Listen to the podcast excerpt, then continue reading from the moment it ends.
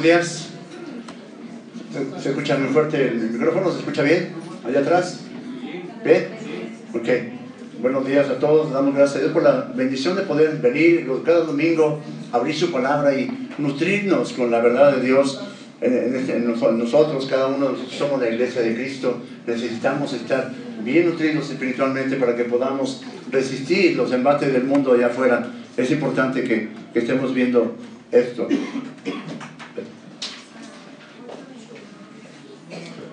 ¿Alguien necesita hojas para notas? Por favor, es el momento de estar pidiendo. Siempre es importante que podamos tomar notas. Usa tu Biblia inductiva, usa las notas, repásalas en la semana, estudia y medita la Biblia. Es importante que estemos haciendo esto. Así que hagámoslo, por favor. El título de este sermón se llama Mirando sin ver. Mirando sin ver. Y parece una expresión contradictoria, pero ahorita vamos a ver a qué se está refiriendo esto. Estuvieron de moda hace como unos 14 o 15 años, se llamaban estereogramas y eran representaciones gráficas de objetos tridimensionales sobre un medio plano bidimensional. Son imágenes que te permiten ver en tres dimensiones sin la necesidad de contar con lentes o aparatos especiales o un equipamiento adicional. Al principio cuesta trabajo verlas, pero una vez que se logra visualizarlas, lo que se ve es sorprendente pues da la sensación de que la imagen se despega de la pantalla. Y la verdad es que solamente se trata de una ilusión óptica que hace que las imágenes plenas aparenten tener volumen. Esto es un estereograma. Y al final te voy a decir qué hay ahí para que lo sepas. Cuando nuestros hijos eran pequeños, solíamos llevarlos a clases de música con una maestra regresada de la Orquesta Sinfónica de Bellas Artes. Era una maestra muy buena en lo que hacía, enseñar, Tan, buena era la mesa que a la primera lección los hijos estaban tocando con ella un fragmento de alguna pieza musical. Nuestra hija mayor, Michelle, desde el principio escogió el piano, le, gustó tocar el piano. Miguel Jr. también pidió el piano, pero cuando vio que era difícil, optó por el violín, que se estaba metiendo en problemas. Y el más pequeño, Beto, que lo conocen, que es el que toca el cajón, este, él también eh, optó por el piano, pero en realidad porque le gustaba tocar en los juguetes de la maestra que tenía en su casa. Y claro que la maestra tenía más alumnos y más papás de esos alumnos que asistían también con ella. Y esta maestra tenía en su casa unos cuadros enmarcados con imágenes como esta. Entonces veían puras líneas, puntos, imágenes como sin forma. Y al final de la clase, tanto papás como alumnos se ponían enfrente de esos cuadros y se les quedaban mirando por largo rato. Y de repente algunos de ellos decían, ya entré, ya entré. Y yo, ¿entraron a dónde? Yo no veo nada. Pero yo, yo por más que miraba y miraba y miraba, solamente veía líneas, puntos, imágenes borrosas. Y claro, para no quedar mal, pues yo decía, yo ya también entré y me decían, ¿y a ver qué se ve? Ah, no, no te puedo decir qué se ve.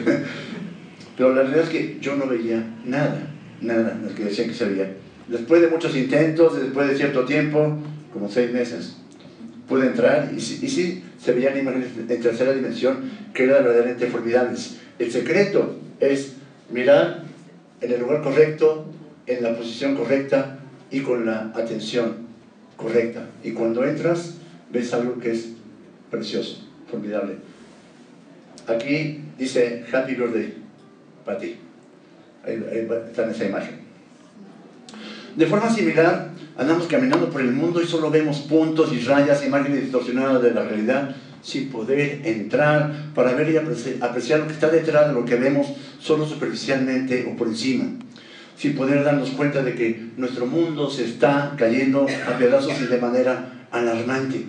La violencia está cada vez más desatada, crímenes, asaltos, extorsiones, violaciones, abusos, embarazos no deseados y enorme cantidad de abortos. La inmoralidad parece reinar en las personas, especialmente entre los jóvenes, desenfreno, fornicación, adulterio, perversión, homosexualismo, lesbianismo, toda una gama de desviaciones contra la naturaleza. El guardarse para el matrimonio es ahora una pieza del museo, escondida y olvidada. La corrupción, la mentira, el fraude y el engaño son enarbolados como los mecanismos adecuados para acceder al éxito y la riqueza material. La verdad ha sido desterrada y tristemente suplantada por el engaño. La honestidad se ha convertido en un estorbo cuando antes era una virtud altamente apreciada. Perdón, Vicente, ¿me puedes un poquito de agua, por favor? Las malas palabras y las malas conversaciones permean las pláticas de los jóvenes y de los adultos y lo vemos como una cosa común. Las drogas, el alcohol, el ruido estridente, la sensualidad y el desenfreno son vistos como parte fundamental de la diversión de las masas. La lujuria y la lascivia se han apoderado de los corazones que antes albergaban respeto, rectitud, pureza, ingenuidad. La desobediencia y la falta de respeto de los hijos hacia los padres son ahora el común denominador en nuestra sociedad. La falta de fidelidad y el compromiso hacia el compañero, la esposa, el esposo, son vistos como cosa cotidiana, común y de normal.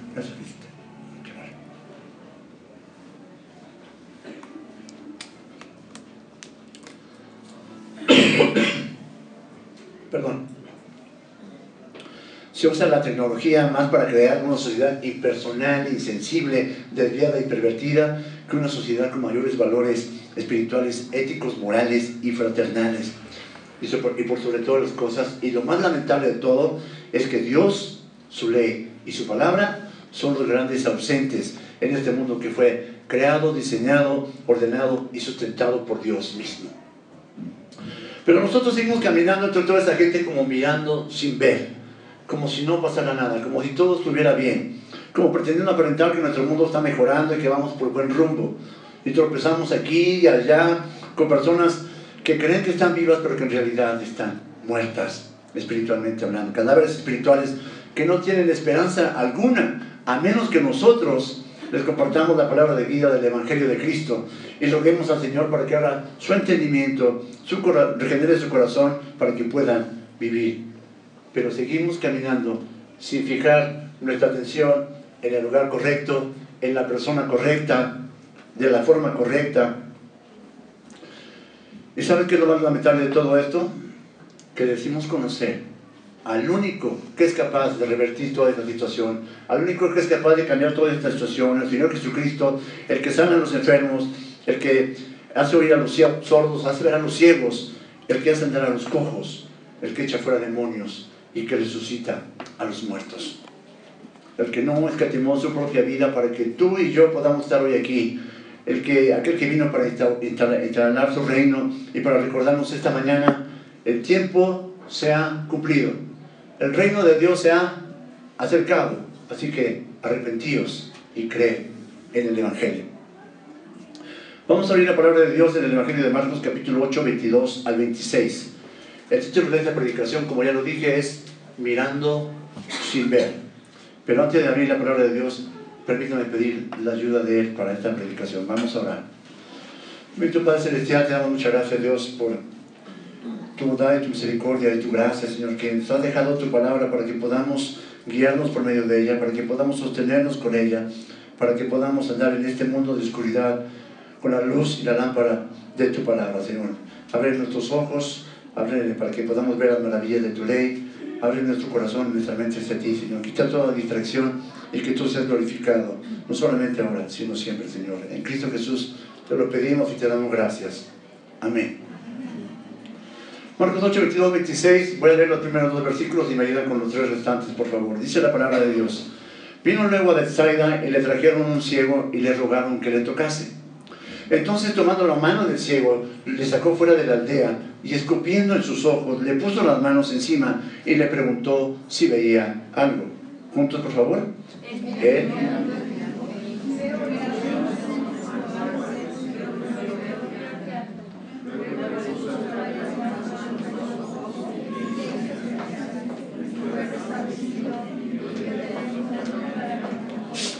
lo envió a su casa diciendo, no entres en la aldea ni lo digas a nadie en la aldea.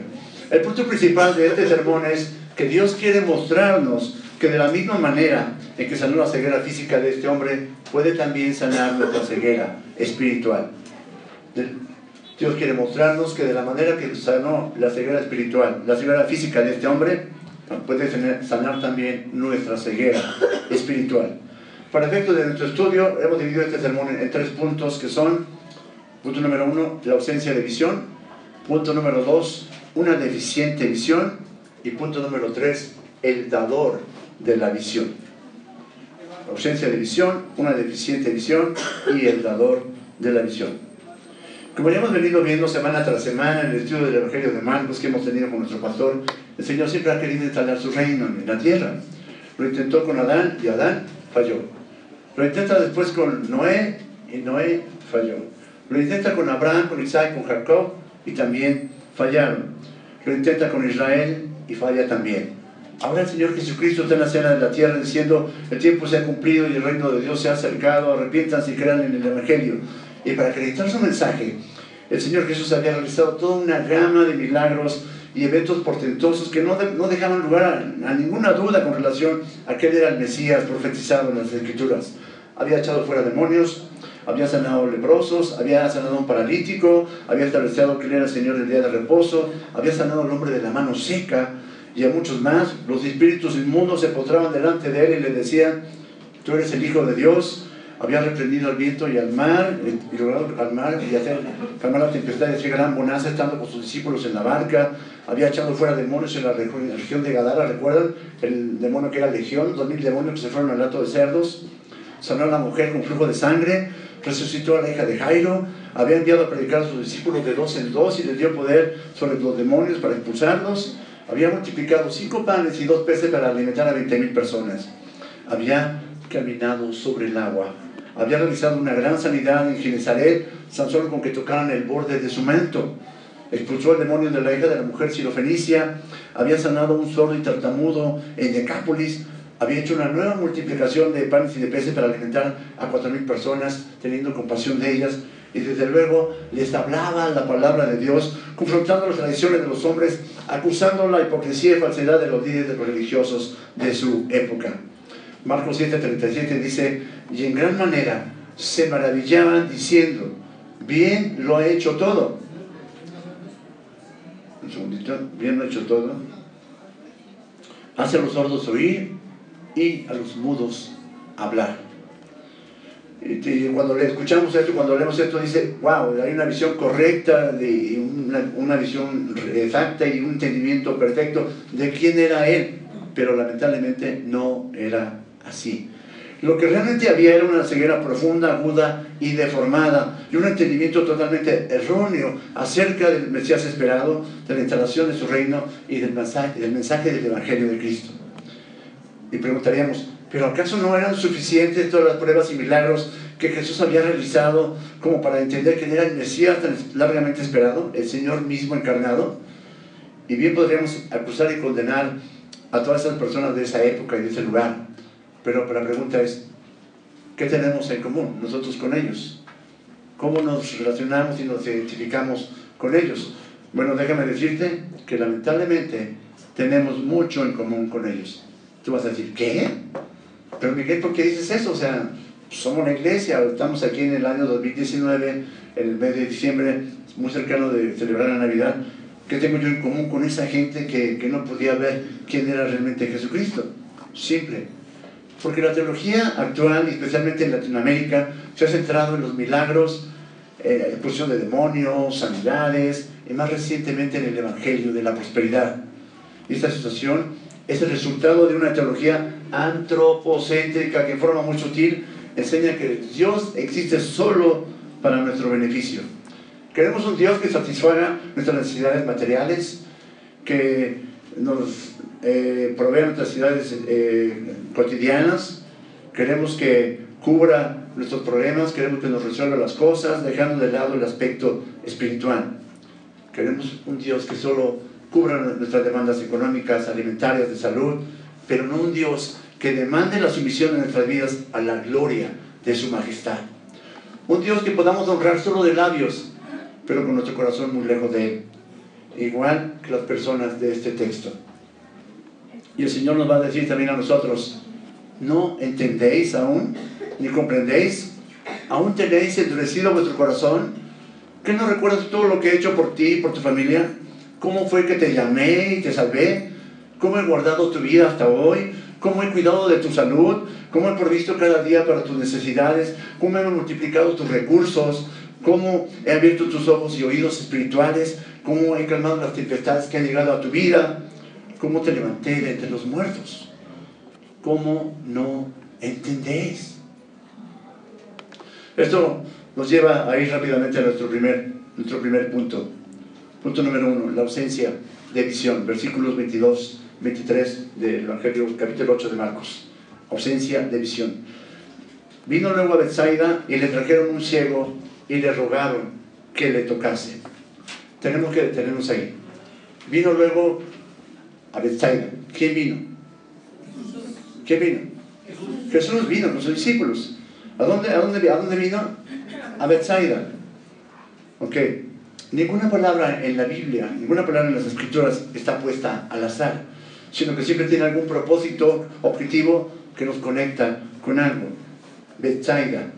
Eh, recuerden bien el nombre. De acuerdo con el Evangelio de Juan, capítulo 3, 1, versículo 43-44, dice la palabra de Dios, el siguiente día quiso Jesús ir a Galilea y, y halló a Felipe. Y le dijo, sígueme. Y Felipe era de Bethsaida, la ciudad de Andrés y Pedro. Interesante. Tres de sus discípulos eran de esta ciudad. Esta Bethsaida no era la misma Bethsaida mencionada en Marcos 6, 45, porque esa aldea se encontraba en la parte sur de Israel, y esta Bethsaida de la que estamos hablando hoy se encontraba en la parte noreste de Israel. Tenían el mismo nombre, pero no eran la misma Bethsaida. Pero ahora, por favor, escucha esto, Mateo 11, 20, 22. Mateo 11, 20, 22. Entonces comenzó a reconvenir a las ciudades en las cuales había hecho muchos de sus milagros, porque no se habían arrepentido, diciendo, ay de ti Corazín, ay de ti Bethsaida porque si en Tiro y en Sidón se hubieran hecho los milagros que se han, sido hechos en vosotras, tiempo ha que se hubieran arrepentido en silicio, y en, en, y en ceniza. Por tanto, digo que en el día del juicio será más tolerable el castigo para Tiro y para Sidón que para vosotras. Esto era exactamente el diagnóstico de la condición en que se encontraba el pueblo de Israel, la gente, los líderes religiosos y también, y lo más lamentable, los discípulos que a pesar de que habían sido testigos oculares de los milagros y portentos del Señor Jesucristo, se encontraban cegados, no podían reconocerlo como el Mesías, mucho menos como Dios mismo. Era en todo sentido una ceguera espiritual en la que se encontraban no solo el pueblo de Israel, sino también los líderes religiosos, los discípulos, y de la misma forma buscaban a Jesús con urgencia, pero por las razones equivocadas. ¿Te, te ha pasado a ti que viene un problema a tu vida, viene una situación a tu vida, viene angustia a tu vida, viene tribulación a tu vida y corres con urgencia a buscar a Dios, Dios ayúdame, por favor Dios guárdame, por favor Dios provéeme, por favor Dios sosténme, por favor Dios esto.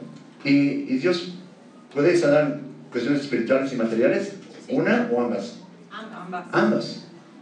Pero normalmente y tristemente, generalmente lo buscamos por las razones materiales. Nunca decimos, Señor, este día ayúdame a darte gloria. Señor, este día ayúdame a ser un testigo fiel tuyo. Señor, este día ayúdame a tener un testimonio correcto con mis padres, con mis hermanos, con la gente de fuera. Señor, este día déjame glorificar tu nombre. Señor, que venga tu reino. Señor, que sea tu voluntad y no la mía. Buscamos a Dios por las razones equivocadas. Pero Jesús no vino para sanar enfermedades físicas ni para proveer cuestiones materiales. Dice la palabra de Dios, porque el Hijo del Hombre vino a buscar y a salvar lo que se había perdido. El encuentro con este hombre ciego no fue casualidad. Era Dios dándole una lección a sus discípulos, era Dios preparando a aquellos que iban a ser parte de su reino, ciudadanos de su reino, era Dios quitando la ceguera espiritual de los ojos de aquellos que desean ser sus seguidores, haciéndoles entender quién era realmente, quién era realmente el Dios encarnado, el Mesías esperado, el Cordero de Dios que quita el pecado del mundo, el rey que había llegado para instalar su reino en la tierra, que era exactamente que lo, lo que sus discípulos aún no entendían con claridad. y sigue diciendo nuestro texto. Y le trajeron un ciego y le rogaron que le tocase. La fama de Jesús le precedía. Seguramente habían escuchado cómo Jesús tenía gran poder para sanar enfermos, para echar fuera demonios, para calmar tempestades, para multiplicar la comida, los alimentos. Y estos hechos lo, lo hacía frecuentemente, frecuentemente en muchos lados, mostrando con ello cómo sería el reino de Dios una vez instalado en la tierra, sin enfermedades, sin presencia de demonios, bajo la provisión y la bendición de Dios mismo y bajo el gobierno de Dios. El texto no nos dice quién o quiénes trajeron al ciego ante Jesús, pero sí nos dice que quienes lo trajeron le rogaron que le tocase. No sabemos si fueron sus amigos, no sabemos si fueron sus familiares, no sabemos si fueron sus compañeros de él, pero el punto es que le trajeron y confiaban en que él podía hacer algo por él, porque le rogaron que le tocase. Seguramente habían escuchado que toque el sanador de Cristo, que quienes tocaban sobre el borde de su manto quedaban sanos de sus enfermedades. ¿Se acuerdan de la mujer que tocó el manto de Jesús? Dice, si tan solo tocare su manto, seré salva, seré sana de mi, de mi, mal. Y, y, toca a la mujer el manto de Jesús, sale el poder de él y, y, la mujer es sanada en ese mismo momento. Y el Señor dice, ¿quién me tocó? Y los discípulos decían, Señor, estamos apretados en medio de la multitud, ¿cómo nos preguntas quién me tocó? Este, y la mujer dice, el Señor fui yo, y era hace la, la declaración de lo que había pasado en su vida. Sabían que Jesús podía hacerlo, que podía devolverle la vista a este hombre ciego, que podía sanarlo. Lo irónico es que se apresuraban, pero solamente por eso, porque veían en él a un sanador de las enfermedades del cuerpo, a un proveedor de las necesidades materiales, alguien que podían acudir para solucionar sus problemas físicos, pero con el que no quería tener ningún compromiso o responsabilidad sin darte cuenta de que Jesús había venido a solucionar el problema, la enfermedad más grave de todas, la espiritual. La que ocasiona el pecado, la que costaría la vida misma del Hijo de Dios y que sin embargo era necesario para poder comenzar la instalación de su reino en la tierra. El versículo 23 dice, entonces, tomando la mano del ciego, le sacó fuera de la aldea. Y nosotros diríamos, ¿pero por qué?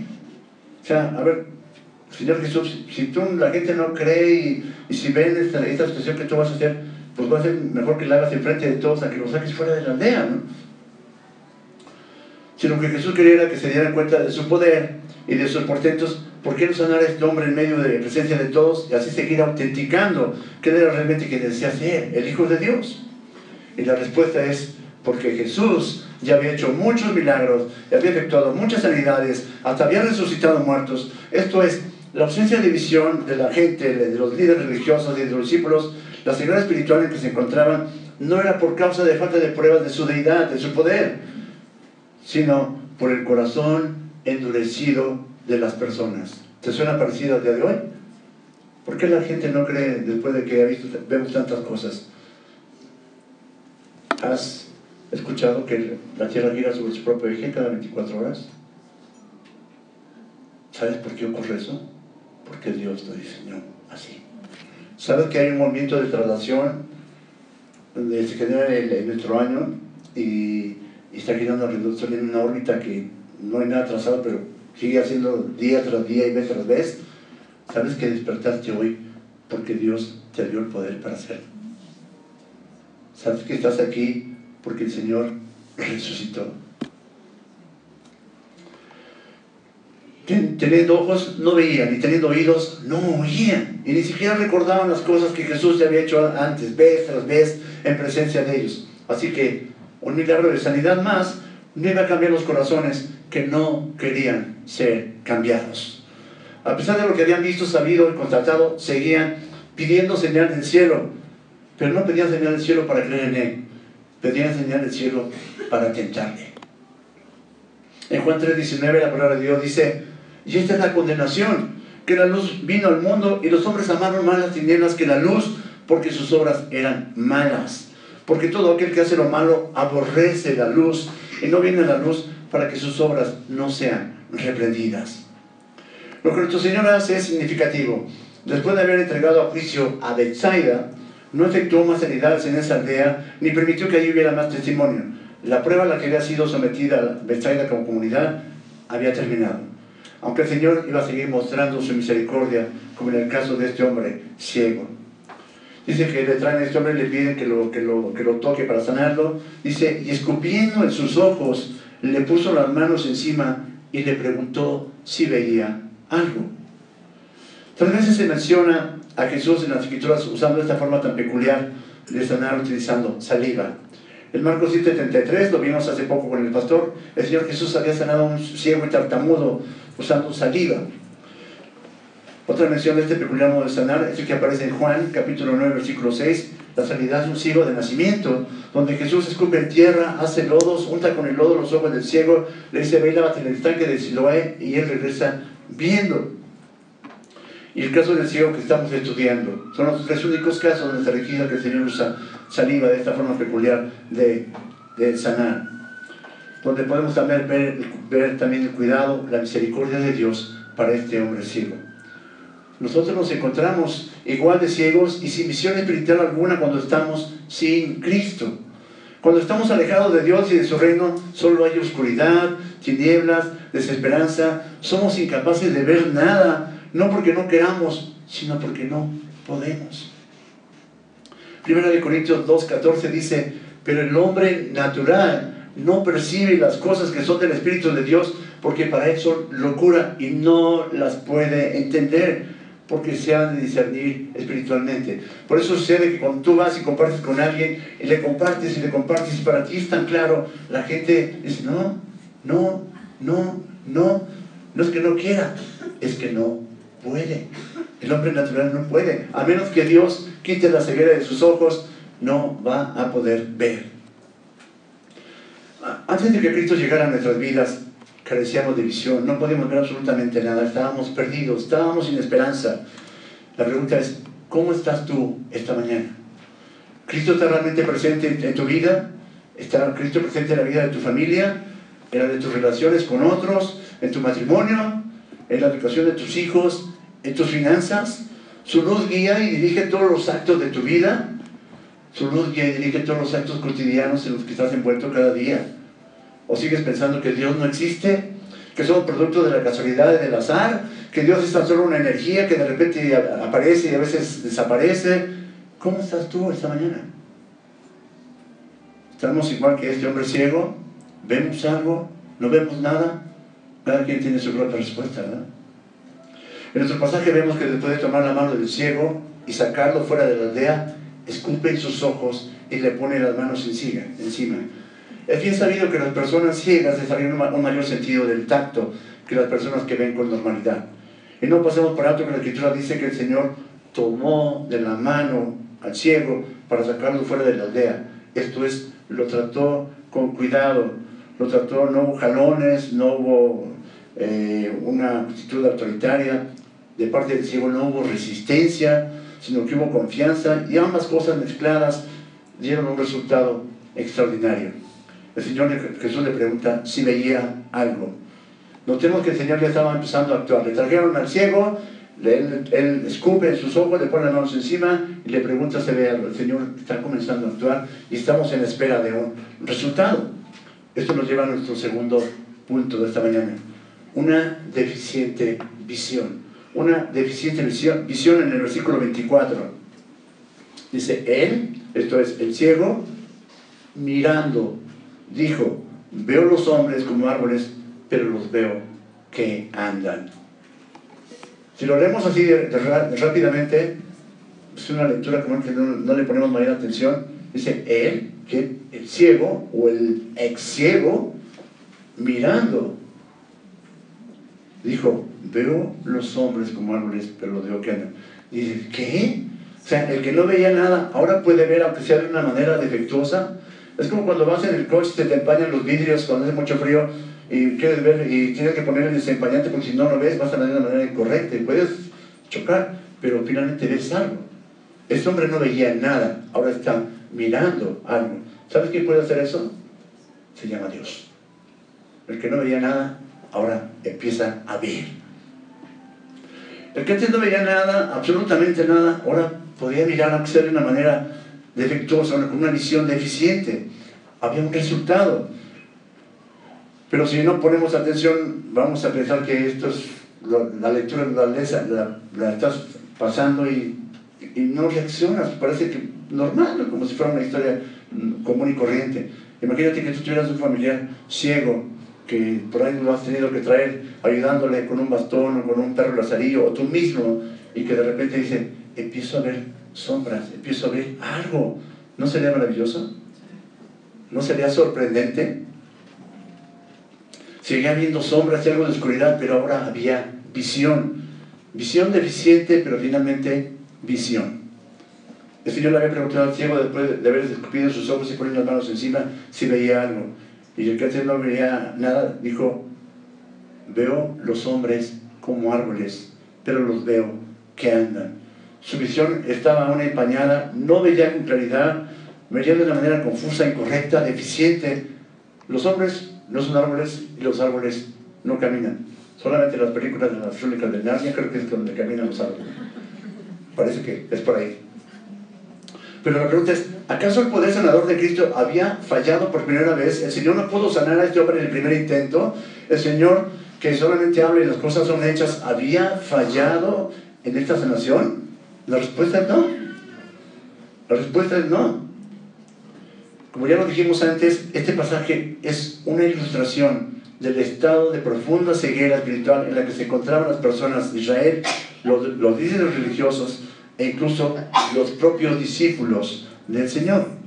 No era que el Señor hubiera fallado, sino que les estaba mostrando cuál era su real condición. Les estaba mostrando que había una profunda ceguera eh, espiritual y que ante tanto milagro y portento que él había hecho, era para que ellos se hubieran convencido y se hubieran arrepentido con, con mucha anticipación.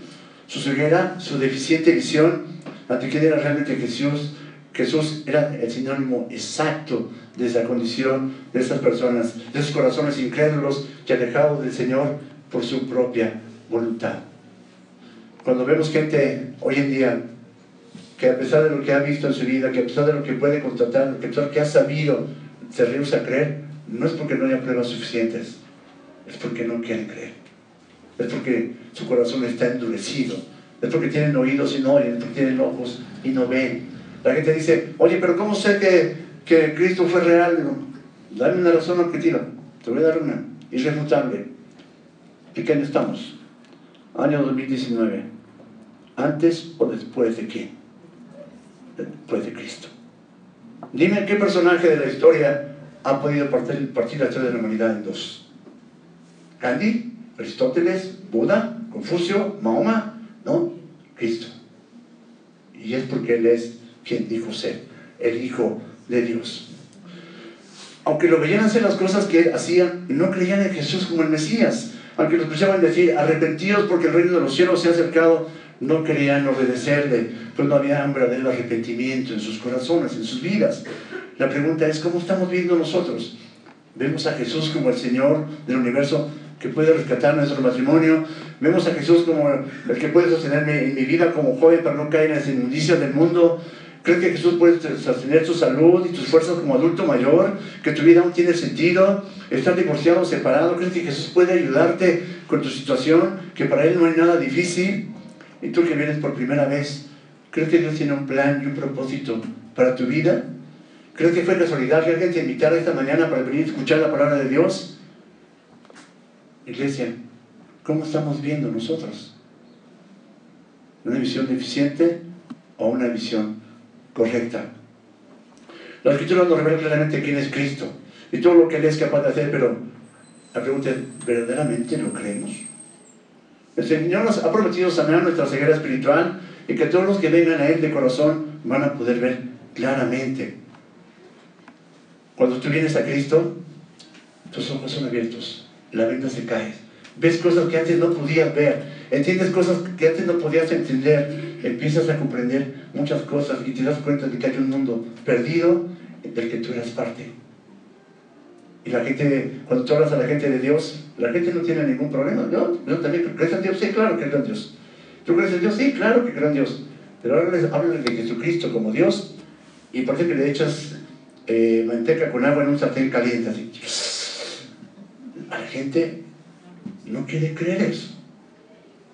Pero la escritura está ahí para dar testimonio de eso. Jesús, yo soy del Nuevo Testamento, es el mismo yo soy del Antiguo Testamento. Esto nos lleva a nuestro tercer y último punto de esta mañana. El dador de la visión. Versículos 25, 26. Luego le puso otra vez las manos sobre los ojos y le hizo que mirase y fue restablecido. Dios tiene que tratar y trabajar con nuestra vida, no una, sino dos, tres, cuatro, cinco, muchas veces, para que podamos entender quién realmente es Él y quién, quiénes somos nosotros. Dios tiene que ir trabajando, somos una vasija inservible en sus manos, en manos del alfarero, nos tiene que deshacer una vez, otra vez y otra vez, para poder ir haciendo una vasija útil. Hace, hace mucho tiempo había una, mi esposa tenía una, doctora amiga de ella que cada que me veía decía, Miguel, usted necesita a Cristo. Y cada que me veía, Miguel, usted necesita a Cristo. Y usted necesita Y yo decía, pues ya no te quiero ver con esa doctora. Dime, ¿dónde te espero? ¿Dónde te veo? Pero ya no quiero que me diga lo mismo, ya, ya, ya me tiene hasta acá. ¿Y qué creen? Un día estaba esperando a mi esposa en la estación del metro, ya no me dio tiempo de ir por allá hasta el hospital donde trabajaba. Me vino una depresión de súbito. Me agarró mal parado. Y yo sentía que me iba a morir en ese momento, que me iba a dar un infarto, que algo me iba a pasar, se despertaron las alertas en mi cuerpo. La verdad fue terrible. Y fueron los 10 minutos más largos de mi vida que yo he esperado a alguien. Mi esposa llegó, tardó como 10 minutos en llegar. Y cuando la vi, corría ella como si fuera el ancla de mi salvación. ¿Y saben con quién venía? Con la doctora. me dijo, Miguel, usted necesita a Cristo. Y yo dije, ah, pero en fin, empecé una lucha, una batalla tremenda contra la depresión. Y yo, acostumbrado como, como buen abogado a tratar de resolver problemas, médicos, alópatas, homeópatas, naturistas, psiquiatras, psicólogo y hasta con una curandera brujería. No pude salir de la depresión. No pude. Y yo ya estaba desesperado, ya la idea del suicidio estaba ya en mi mente. Y este, día mi esposa sabe que mi amor, ya no puedo. Berrito, no puedo, esto es más fuerte que yo. No sé qué hacer, no sé qué voy a hacer, estoy en tal lugar, ni recuerdo cómo llegué aquí, si puedes venir, ven, si no puedes, no sé qué voy a hacer, no sé qué va a pasar. Mi esposa llegó, no sé qué hizo, si se salió del trabajo, si pidió permiso, si avisó, si llegó en taxi, no sé cómo llegó mi esposa, pero llegó. ¿Y con quién cree que venía? Con la doctora y con otros hermanos cristianos. Me llevaron a mi casa, este, o, me, puse a cuentas con Dios, oré con ellos, eh, puse mi vida en manos de Dios, y en ese momento sentí mucha paz. Yo tomaba Robaxizan, tomaba Desepan, Tafil, medicamentos controlados para estar más o menos bien, porque la ansiedad era tanta que parecía que tenía yo Parkinson donde quiera que estaba, tanta era mi, mi angustia y mi ansiedad. Cuando se fueron sentí mucha paz, me dijeron, ah, Miguel tiene que dejar sus medicamentos que toma y va a leer uno de la Biblia y va a orar. Y con eso no puede salir. Dije, ¿cómo crees? Que con los medicamentos apenas me puedo estar bien. Pero no, ¿qué creen? Pude. Pude. Y hoy doy gracias a Dios por esta doctora y por, por los años que llegaron. Gente que tiene temor y un conocimiento verdadero de quién es Dios, porque Dios puede sacarte del hoyo en el que estás. Dios puede abrir tus ojos espirituales. ¿Y qué creen? Un día, después de eso, le estaba reporte a mi esposa de cómo me sentía cada día iba mejorando, digo, me siento como al 10%, y me siento al 15%, y me siento al 20%. Yo un día le hablo, digo, ¿qué crees? ¿Que te sientes al 100%? No, me siento al 500%. De verdad. Y desde entonces, Dios es parte de nuestra vida. O nosotros somos parte del cuerpo de Cristo. Damos muchas gracias por eso. Filipenses 1.6 lo dice así. Estando persuadido de esto, que el que comenzó en vosotros la buena obra, la perfeccionará hasta el día de Jesucristo. Y primero de Juan 3.2 dice, amados, ahora somos hijos de Dios. Y ya no se ha manifestado lo que hemos de ser, pero sabemos que cuando Él se manifieste seremos semejantes a Él, porque le veremos tal y como Él es.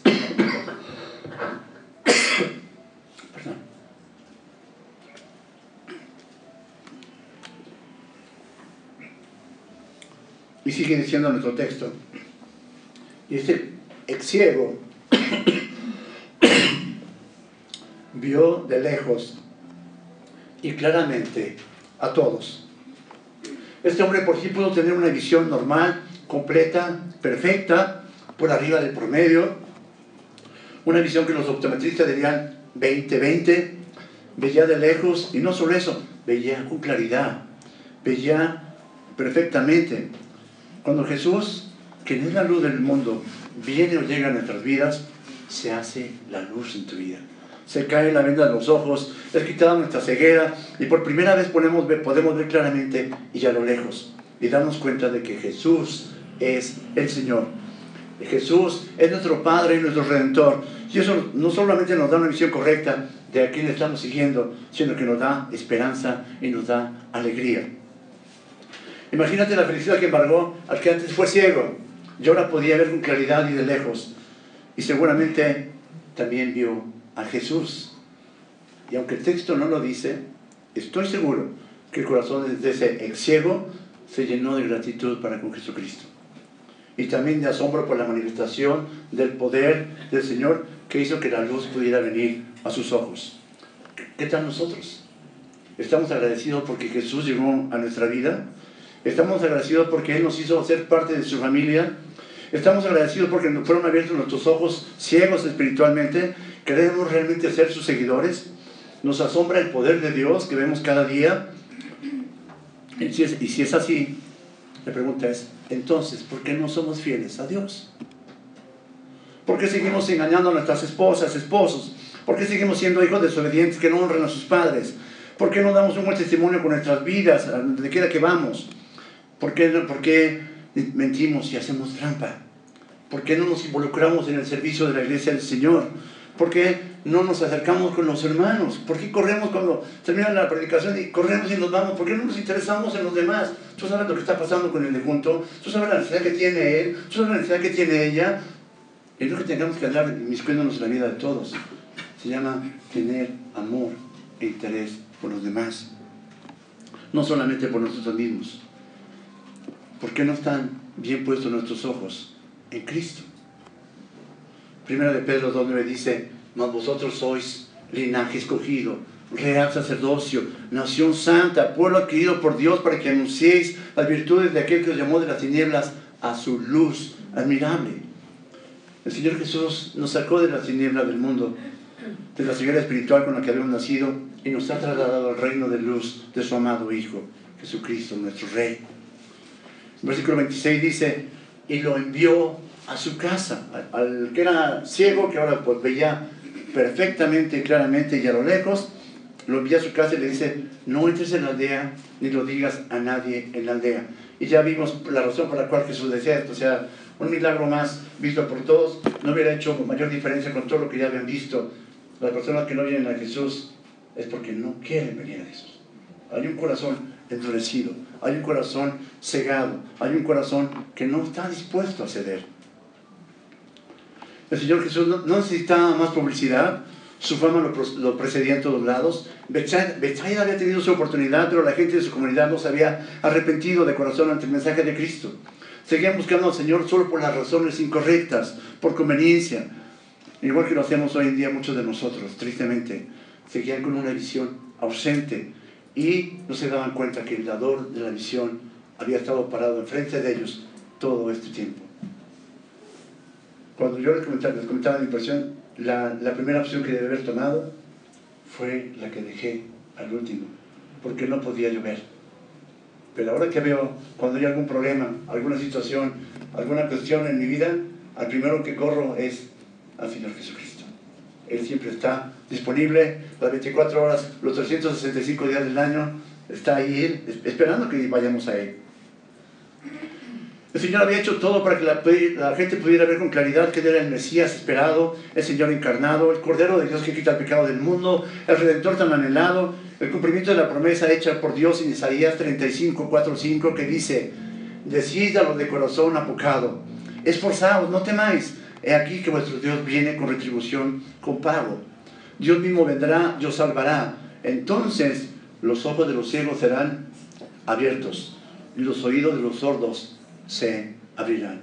Se estaba cumpliendo la profecía hecha con miles de años, cientos de años antes de que el Señor Jesús llegara a la tierra, y la gente, y los religiosos, y algunos de los discípulos no eran capaces de ver quién estaba parado enfrente de ellos. Marcos 7:36 dice, y les mandó que no dijesen a nadie, pero cuanto más les mandaba, tanto más y más lo divulgaban. Cuando el Señor Jesús llega a tu vida, verdaderamente, cuando la luz se hace en tu vida, cuando son abiertos tus ojos, cuando se te cae la venda, no dejas de hablar de aquel que hizo posible esto. Yo les comentaba de, de mi depresión. Cuando yo, el Señor me rescata a través de esa depresión y me levanta, no he dejado de hablar de Jesucristo. Porque Él lo hizo. Él lo sigue haciendo y Él lo va a seguir haciendo. De verdad. Cuando, cuando Dios llega verdaderamente a tu vida, tú no dejas de hablar de Él. Lo divulgas. Aunque te digan, no lo digas, no hables de Él, no digas, oye, es que estoy aquí con mis amigos abogados que son, que son ateos, que son este, agnósticos que son esto, pues perdónenme, pero yo voy a orar por los alimentos porque el Señor Jesús me proveyó de alimentos el día de hoy con permiso. Y si no me da permiso, de todos modos lo voy a hacer porque el Señor merece la gloria. Dios estaba ilustrando la condición ciega en que se encontraba Israel con respecto a Él. Pues aún los discípulos no entendían bien a bien quién era realmente Jesús. El Señor los había reprendido duramente la semana pasada, ¿recuerdan? ¿Cómo teniendo oído no oís, teniendo ojos no veis, aún tenéis endurecido vuestro corazón? Dios puso una reprimenda fuerte a sus discípulos. Y más adelante el Señor va a hacer que estos discípulos abran sus ojos espirituales, como hizo, como sanó este ciego, y va a haber una declaración majestuosa de Pedro, donde está, desde viene el fundamento de la iglesia. Como dice el pastor, si quieren saber el desenlace de esta historia, no dejen de venir la próxima semana. Es, es formidable, de verdad, estamos sustentados sobre eso. Al igual que había hecho con los ojos de ellos iban a poder ver con claridad más adelante, pues sus ojos espirituales van a ser abiertos y, y también después de que sus ojos son abiertos, el Señor va a hacer una demanda a sus vidas y les va a decir, de aquí en adelante, el que quiera seguirme, niéguese a sí mismo, tome su cruz cada día y sígueme. ¿Y sabes qué pasó con las multitudes? Se fueron. Se fueron. La pregunta es, ¿tú te quieres ir? ¿Nosotros nos queremos ir o queremos estar firmes anunciando? el Señor, para transformar al mundo, no necesita mucho, solamente 12 hombres. Y con 12 hombres trastornó al mundo entero. Así que, ¿cómo podemos concluir este sermón? Es cierto que el dador de la visión es el Señor Jesucristo, porque es el único que puede abrir nuestros ojos ciegos a la realidad espiritual de su Evangelio, de las buenas nuevas de salvación. Es Jesucristo, el yo soy del Nuevo Testamento, que es el mismo yo soy del Antiguo Testamento. El mismo que sanó a este hombre ciego y que también puede sanar nuestra ceguera espiritual esta mañana para que podamos seguirle, servirle y adorarle como lo que realmente es Él, el Dios soberano del universo que tiene todo el poder para cuidar, para guiar, para guardar nuestras vidas, el que puede rescatar tu matrimonio, el que puede darte una buena relación con tus hijos, el que puede resolver tus problemas, el que puede apartarte del pecado, de la pornografía en el que estás metido, el que puede reconciliarte con tus hijos, el que puede darte una visión correcta y clara de quién es Él en realidad, porque de la misma manera que Jesús pudo sanar a este hombre ciego, puede también sanarnos a nosotros, solamente que abramos nuestros oídos espirituales, le pidamos a Dios que abra nuestros ojos espirituales, le pidamos a Dios que verdaderamente regenere nuestro corazón para que podamos ser receptivos a la verdad de su Evangelio. Tenemos que confiar plenamente en Él. Cuando empezamos la, la, predicación vimos aquí un estereograma. Y si tú lo ves así, a simple vista, no vas a ver absolutamente nada. Pero si ves en el lugar correcto, en la posición correcta, y pones atención, vas a poder entrar y ver algo asombroso. De la misma manera, cuando tú ves a la persona correcta, Jesucristo, cuando lo ves de la manera correcta, cuando lo ves en la posición correcta entre quién es Él y quién eres tú, van a ser abiertos tus ojos y vas a entrar a una dimensión que ni siquiera te imaginas. Dios, Jesucristo, es el mismo ayer y hoy y por los siglos es el que puede sostenernos, es el que puede guardarnos, es el que puede eh, ayudarnos en, todas nuestras ciudades materiales, sí, pero mayormente espirituales. El promedio de vida de las personas hoy en día es 70, 80, 90.